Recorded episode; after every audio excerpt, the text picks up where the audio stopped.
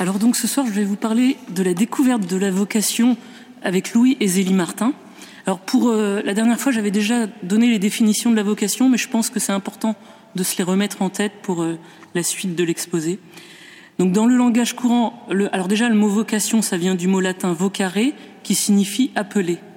Et dans le langage courant, le mot vocation, il est utilisé pour désigner l'appel de quelqu'un pour une mission particulière, que ce soit humanitaire ou professionnel.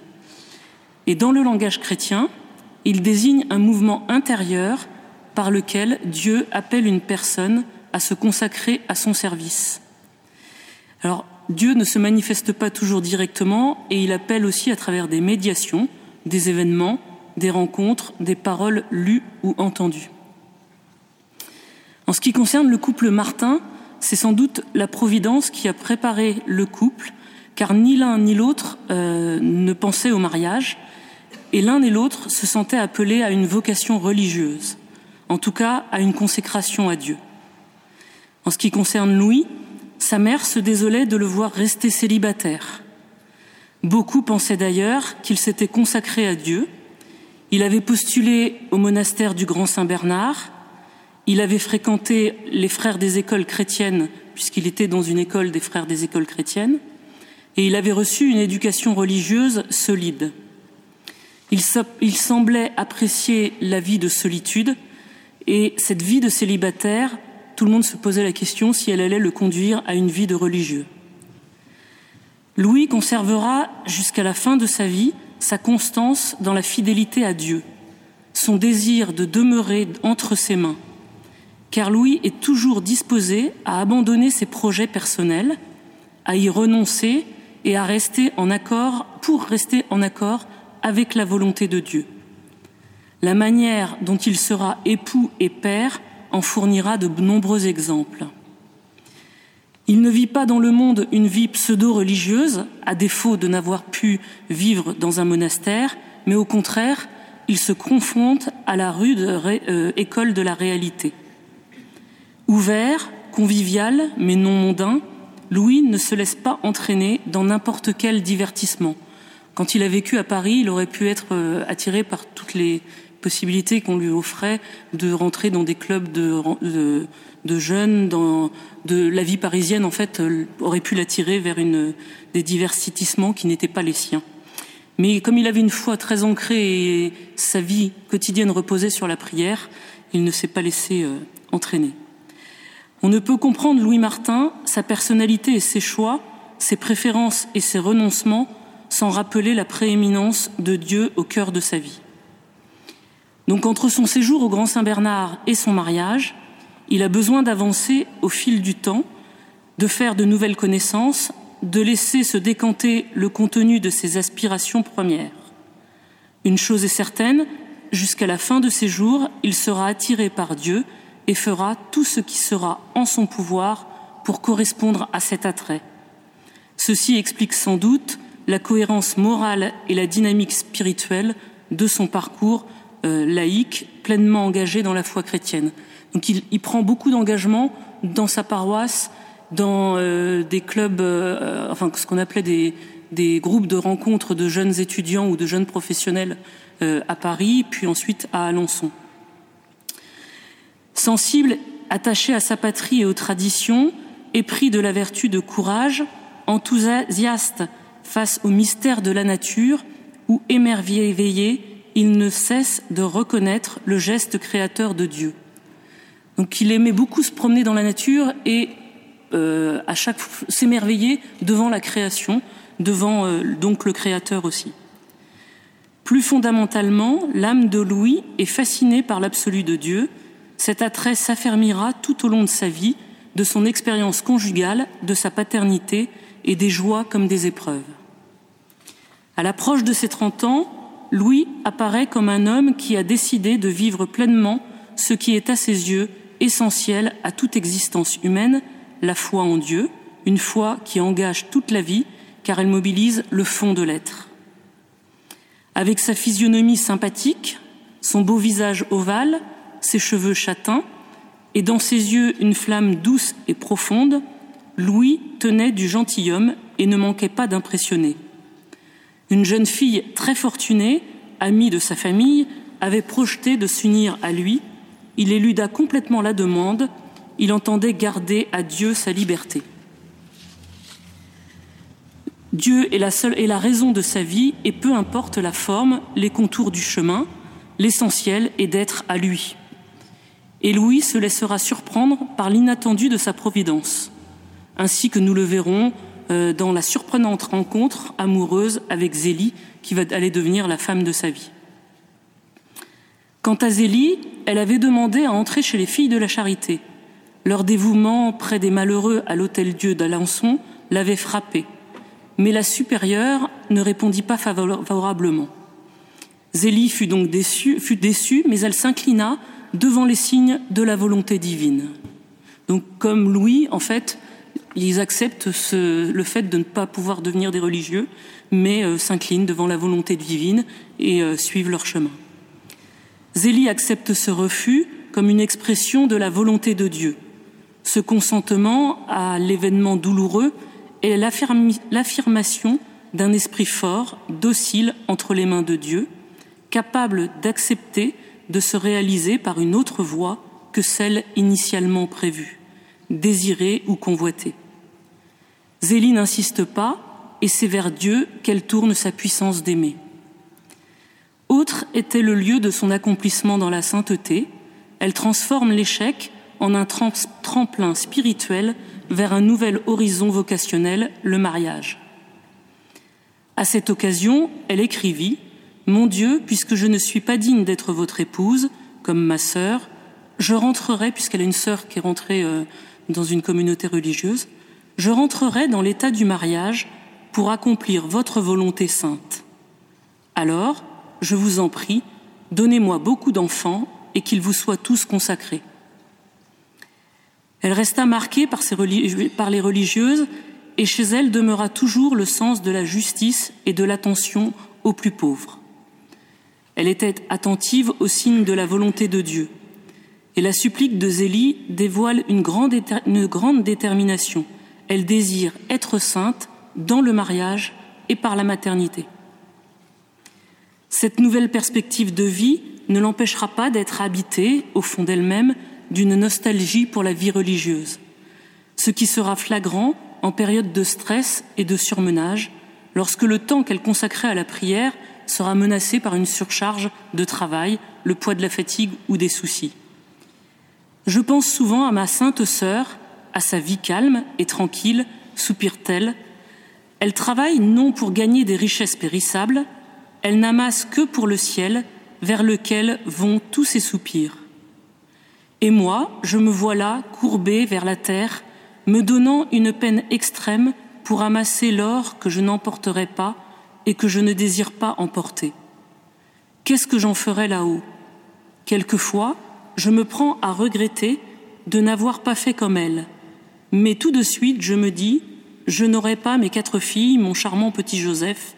Non, il vaut mieux que je sois là, à peiner où je suis, et qu'il soit là, euh, donc en parlant de son mari et de ses enfants. Ou encore à sa fille Pauline, dix ans plus tard, euh, donc quelques mois en fait avant que Zélie ne meure, puisqu'elle elle meurt relativement jeune, je ne, vais que je ne fais que rêver cloître et solitude.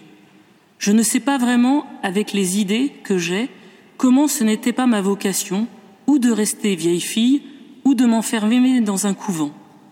Je voudrais maintenant vivre très vieille pour me retirer dans la solitude quand tous mes enfants seront élevés.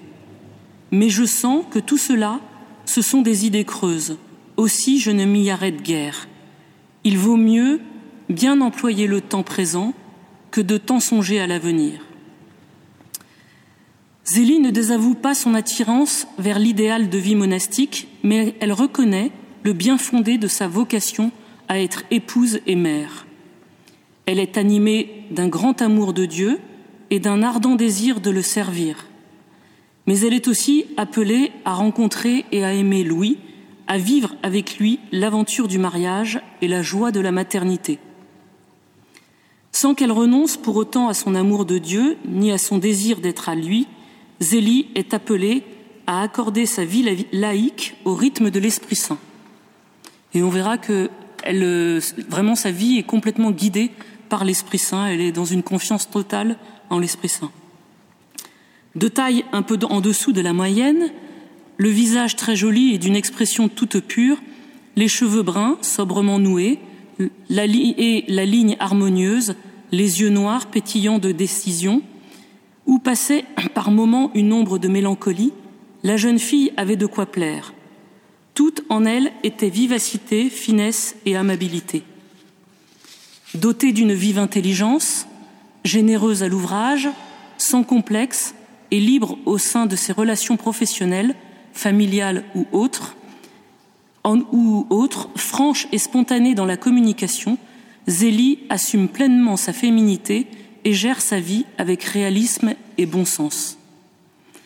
Elle fait à son frère le portrait de la femme épouse idéale qu'elle aimerait pour lui et qui laisse transparaître certains traits de sa propre personnalité, donc à Zélie. Tu sais, tout ce qui brille n'est pas d'or, dit-elle à son frère.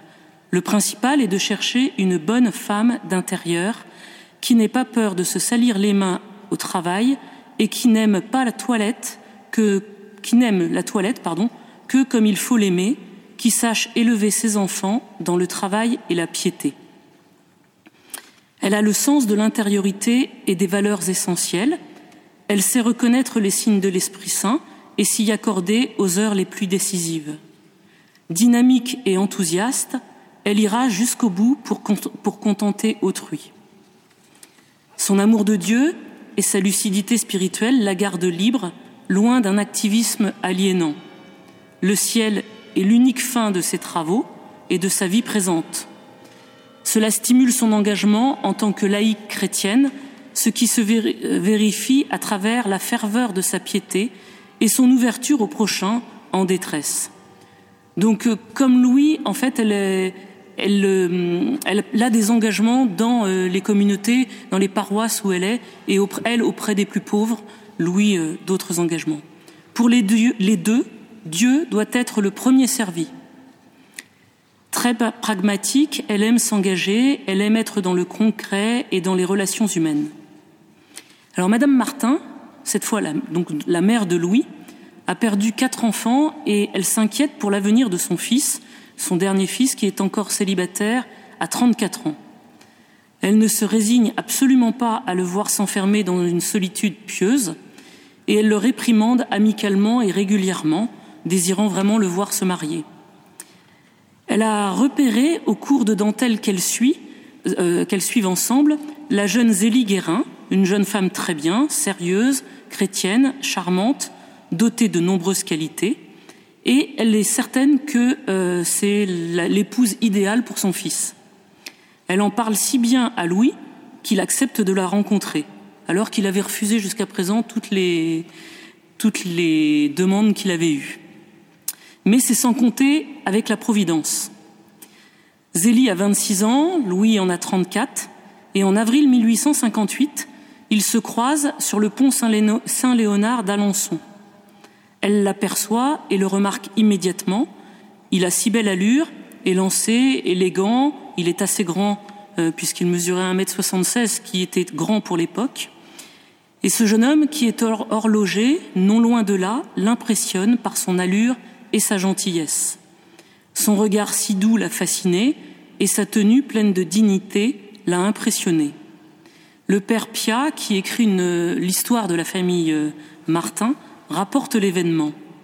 Un jour que Zélie Guérin passait sur le pont Saint-Léonard, elle croisa un jeune homme dont la noble physionomie, l'allure réservée, la tenue pleine de dignité l'impressionnèrent. Au même moment, une voix intérieure murmurait en secret C'est celui-là que j'ai préparé pour toi. L'identité du passant lui fut bientôt révélée. Elle apprit à connaître Louis Martin.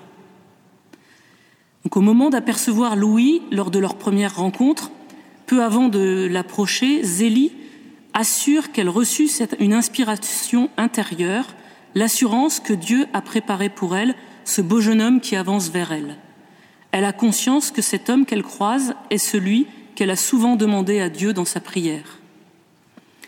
Et le pont sur lequel ils se sont croisés devient celui de leur rencontre sur lequel désormais des couples aiment à venir renouveler leur sacrement de mariage. Il est à noter que quelques années avant que Louis et Zélie se rencontrent sur ce pont, Zélie était venue frapper à l'hôtel Dieu, à la porte de l'hôtel Dieu, toute proche pour y devenir religieuse de Saint Vincent de Paul. Et le pont, en fait, est à quelques dizaines de mètres seulement euh, de la porte de cet hôpital. C'est tout un symbole, celui des déplacements intérieurs auxquels il nous faut consentir si nous voulons être fidèles à ce que Dieu attend de nous. L'allure de Louis Martin offre une impression à la fois d'élégance et de sérénité. C'est un homme d'une foi profonde et, on pourrait dire, un chrétien épris du désir de vivre l'Évangile, qu'il lit régulièrement. Il a le souci d'être fidèle à Dieu et à l'Église. Il a un désir de s'abandonner à la divine providence et de répondre à la volonté de Dieu. La force de sa foi, il la puise dans la prière et dans l'adoration eucharistique. Et c'est cette force spirituelle qui l'aidera à affronter les événements tragiques qu'il va devoir assumer. À la fois, c'est cette foi éclairée qui le guide dans son rôle de futur époux et de futur père. Zélie a été pensionnaire donc chez les sœurs de l'adoration perpétuelle et euh, cette, euh, et la rencontre avec Louis bouleverse sa vie et marque profondément son évolution spirituelle.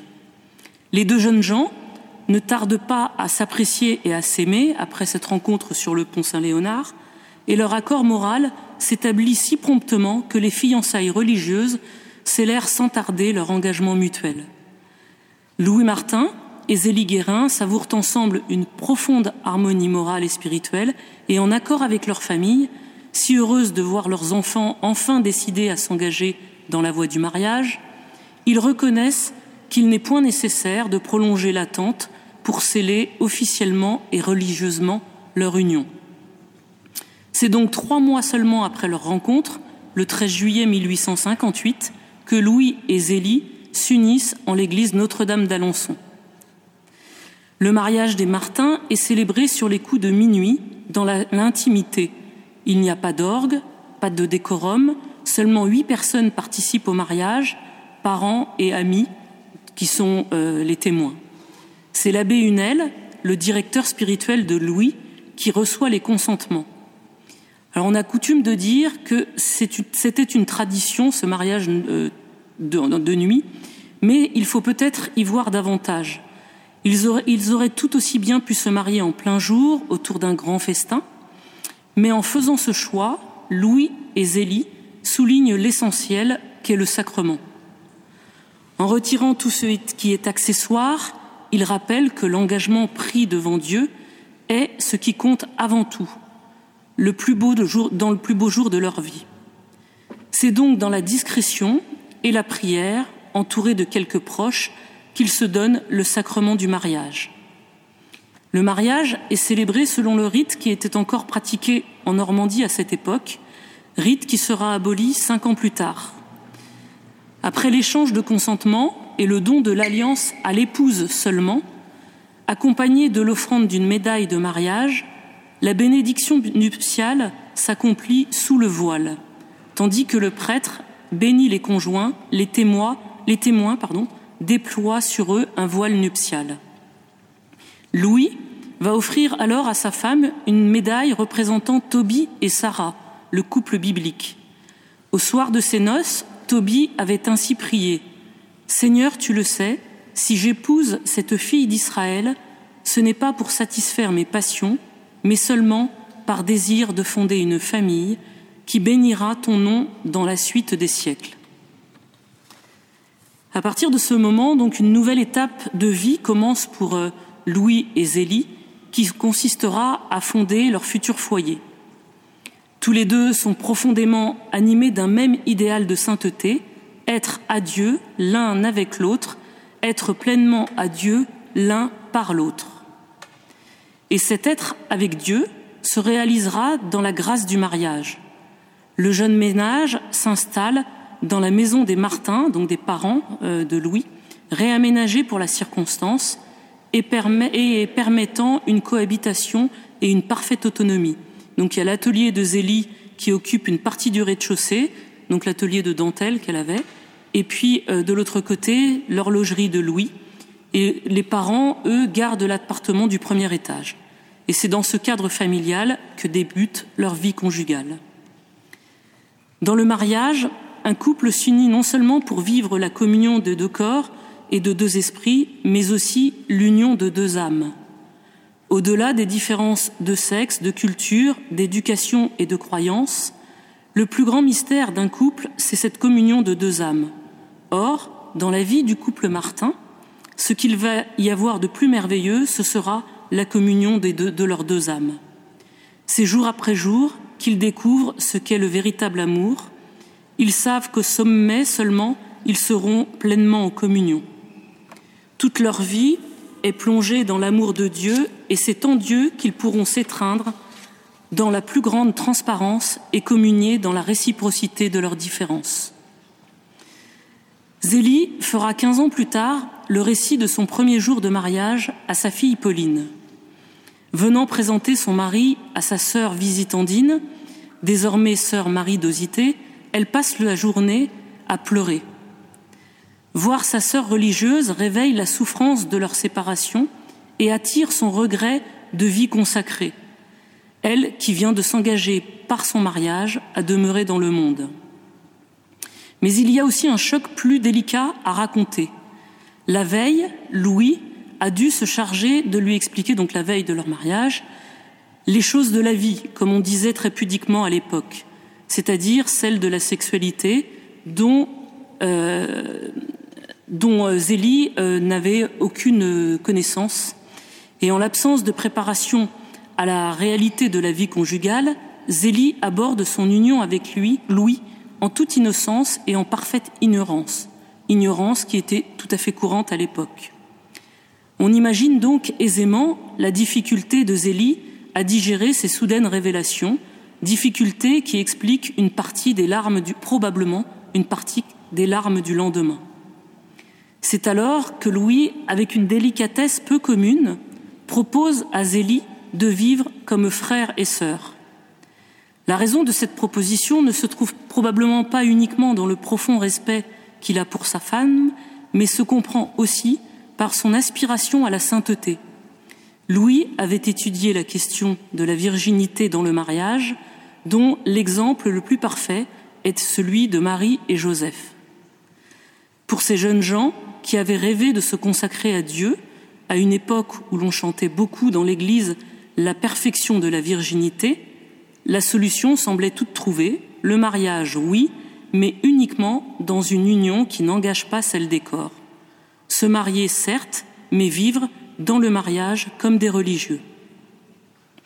Louis a donc le projet d'un engagement matrimonial vécu dans l'abstinence sexuelle. Et ce projet laisse à sourire, mais quelle générosité et respect de l'autre. Rappelons donc qu'à cette époque, l'état de mariage était spirituellement déprécié par rapport à l'état de la vie consacrée. La sainteté, pensait-on, communément, était réservée uniquement à ceux qui embrassaient la vie parfaite, aux seuls consacrés à Dieu dans la vie religieuse ou la prêtrise. Et dans ce contexte, les futurs époux ne bénéficiaient guère de préparation au mariage telle, qu'on la propose, telle que l'Église la propose aujourd'hui. L'unique préparation au mariage était donc d'ordre spirituel et religieux, faisant totalement l'impasse sur les réalités physiques. Elle consistait essentiellement donc à confier ce projet à Dieu, à être fidèle à la prière et au sacrement de l'Église et à se garder dans la pureté. Donc, euh, partant euh, à de à mots couverts de ce choix, lorsqu'elle raconte sa première journée de mariage à Pauline, Zélie commente Ton père me comprenait et me consolait de son mieux, car il, m'avait, il avait des goûts semblables aux miens. Je crois même que notre affection réciproque s'en est trouvée augmentée.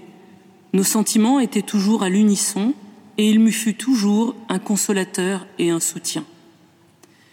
Bien évidemment, Zélie comprend que ce pacte de virginité requiert le renoncement à la maternité, alors qu'elle avait découvert quand même, euh, elle a renoncé à la vie religieuse tout en, souhaitant une vie euh, d'épouse et de mère. Ce qui accentue son désarroi, elle conserve cette nouvelle comme un secret de famille, et pendant cette période, pourtant, Zélie écrit à sa sœur combien elle est heureuse. Pendant les dix premiers mois de leur mariage, Louis et Zélie vivent donc une parfaite continence en frères et sœurs, s'ouvrant cependant à la vie, puisqu'ils accueillent alors un petit garçon de cinq ans dont le père, parent éloigné des Martins, devenu veuf, ne pouvait plus subvenir à l'éducation de ses onze enfants. Cette période aura sûrement aidé le couple à faire concrètement le deuil de leur commun attrait pour la vie religieuse et à se disposer à une autre forme de sainteté. Tant de maturation pour le couple et pour la compréhension de leur vocation grâce à l'intervention d'un confesseur. Louis et Zélie vont se disposer à être parents. Peu à peu, ils découvrent que le mariage n'est pas une solution de rechange prévue par Dieu devant l'échec de leur projet de consécration, mais un véritable appel à vivre pleinement. Lorsque leur confesseur les invite à mettre un terme à leur abstinence, ils sont prêts à l'accepter. La venue des bébés va les, confirme encore davantage dans leur vocation. Quand nous avons eu des enfants, nos idées ont un peu changé. Nous ne vivions plus pour eux, plus que pour eux, pardon. C'était tout notre bonheur et nous ne l'avons jamais trouvé qu'en eux. Enfin, rien ne nous coûtait plus. Le monde ne nous était plus à charge. Ils gardent un grand respect pour la vie religieuse, mais pas de regret. Oh, va, je ne me reprends pas de m'être marié. Dieu a orienté leur désir de sainteté vers la forme de vie la plus à même de les épanouir, donc vers le mariage, et en particulier le fait d'être parents. Ils reconnaissent son appel à avoir beaucoup d'enfants et, selon leur belle expression, à les élever pour le ciel. Contrairement à leur première idée, ce n'est pas donc malgré le mariage, mais dans et par le mariage qu'ils se sanctifient. Louis et Zélie font preuve d'une grande souplesse d'âme qui est docilité à l'Esprit Saint, signe de leur fidélité à Dieu et à sa volonté. À partir du printemps 1859, ils vivent une nouvelle étape de leur vie d'époux chrétiens, résolument épris de sainteté, étape de sainteté dans la fécondité par l'enfantement. Ils s'engagent sur le chemin de, leur vocation à être père et mère. Tendue vers Dieu, Zélie sera toute donnée à son époux, ses enfants, ses proches et sensible aux plus démunis, aux personnes les plus pauvres. Dès le départ, Louis et Zélie mettent leur amour sous la protection de Dieu. On peut dire que la devise de leur couple est Dieu, premier servi. Ils ont mis Dieu au premier plan et au centre de leur vie. Et chez les Martins, la vie est réglée autour de cet absolu de Dieu. On fait confiance en, la providence, en sa providence, comme ils l'ont prouvé par leur rencontre, et on pratique l'abandon à sa volonté dans les menus détails. Tout dans la famille est occasion de prière, en lien avec le, le cycle liturgique de l'Église. C'est dans l'esprit de l'Évangile qu'ils veulent construire leur amour, et la famille de Nazareth leur sert de modèle. Le Père, la Mère et les enfants veulent s'aimer de l'amour même de Dieu. Lors de la béatification de, Louis et Zélie Martin, le cardinal Martins, rappelant le sens de cette devise, donc de la devise euh, qu'ils avaient, euh, évoquait un texte de Tertullien, un père de l'Église, qui écrivait à sa femme Douce et sainte alliance que celle de deux fidèles, portant le même joug, réunis dans une même espérance, dans un même vœu, dans une même discipline, dans une même dépendance. Tous deux, ils sont frères, tous deux serviteurs du même maître, tous deux confondus dans une même chair, ne formant qu'une seule chair, qu'un seul esprit. Ils prient ensemble, ils se prosternent ensemble, ils jeûnent ensemble, s'enseignant l'un l'autre, s'encourageant l'un l'autre, se supportant l'un l'autre. Vous les rencontrez de compagnie à l'Église, de compagnie au banquet divin.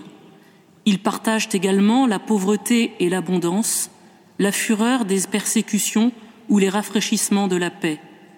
Nul secret à se dérober, ni à se surprendre mutuellement, confiance inviolable, empressement réciproque, jamais d'ennui, jamais de dégoût. Ils n'ont pas à se cacher l'un de l'autre pour visiter les malades, pour assister les indigents. Leur aumône est sans dispute, leur sacrifice sans scrupule, leur sainte pratique de tous les jours sans entrave. Chez eux, point de signe de croix furtif, point de timides félicitations, point de muettes actions de grâce.